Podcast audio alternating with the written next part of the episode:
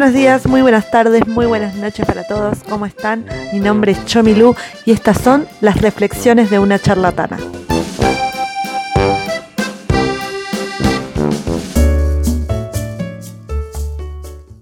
Estar enamorada en víspera de mi cumpleaños es nocivo para la salud mental. Siempre quise festejar mi cumpleaños a lo grande, como las demás chicas de mi edad. Una linda decoración, torta, mucha gente cantando el feliz cumpleaños, las redes sociales repleta de historias de amigas diciendo lo mucho que me quieren. Ah, y lo más importante, los regalos. Durante los últimos años todos mis festejos de cumpleaños fueron un fracaso. Bueno, el 2018 fue una excepción.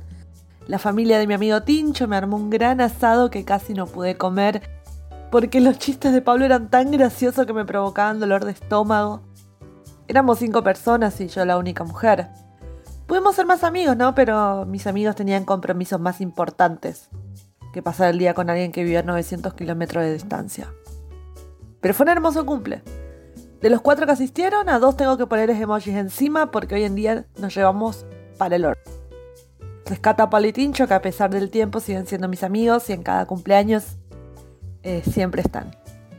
Por lo menos los que paso en Buenos Aires, ¿no?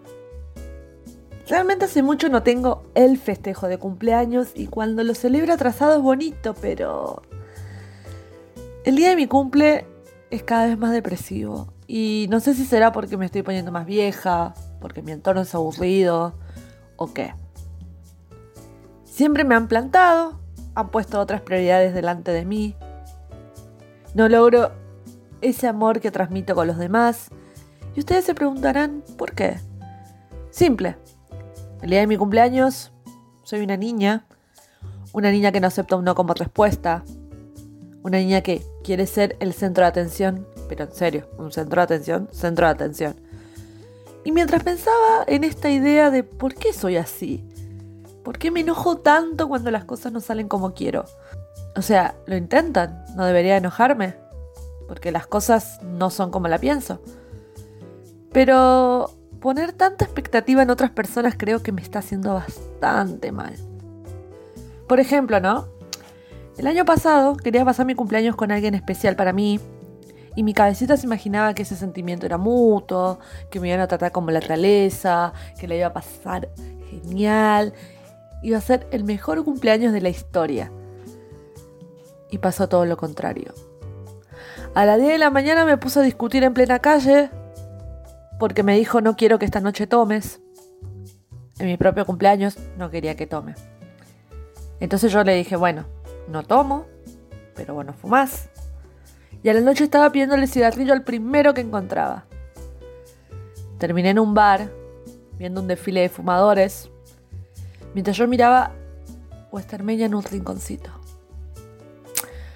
Y aunque estaba furiosa, trataba de ponerle la mayor onda posible. Lo bueno es que uno de mis platónicos no fumaba y estuvo atrás mío sentado diciéndome a cada rato, tu hermano está en Nueva York, tu hermano está en Nueva York, tu hermano está allá, tu hermano, tu hermano, tu hermano. Ajá, ya lo sé.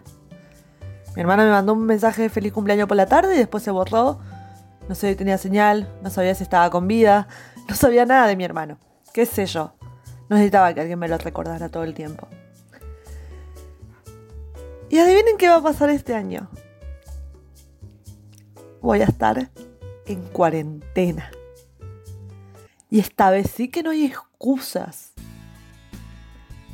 Es cuarentena. O sea, mi madre ya me dijo que me olvide de los regalos como cae martes van a estar todos trabajando, incluida yo que tengo que trabajar por la noche.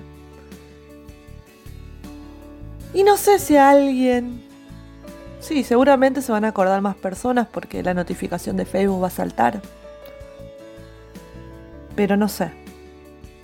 La verdad que les vengo diciendo que todos mis cumpleaños vienen siendo depresivos. Me parece que este año no va a ser la excepción.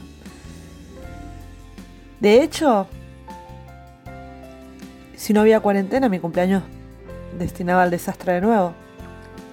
Los problemas de la vida adulta como la plata, la facultad, el trabajo, la distancia,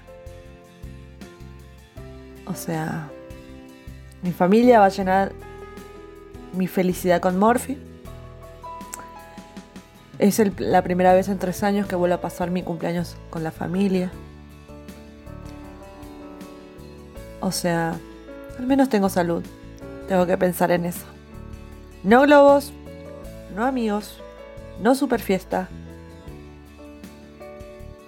Y otro año recordando mi soledad.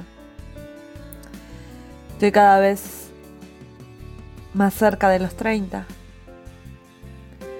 No tengo un laburo en blanco, no tengo hijos, trabajo de lo que pueda. Y nada, veremos cómo esto cambia, ¿no? Tengo pocas ganas de todo y acá estamos grabando una reflexión. Porque lo único que sana de tanto bajón es reflexionar sobre este día y que soy bastante grinch. Su querida charlatana está pasando días complicados. Porque la vida es una montaña rusa y hay que saber superarlo y más en estos tiempos.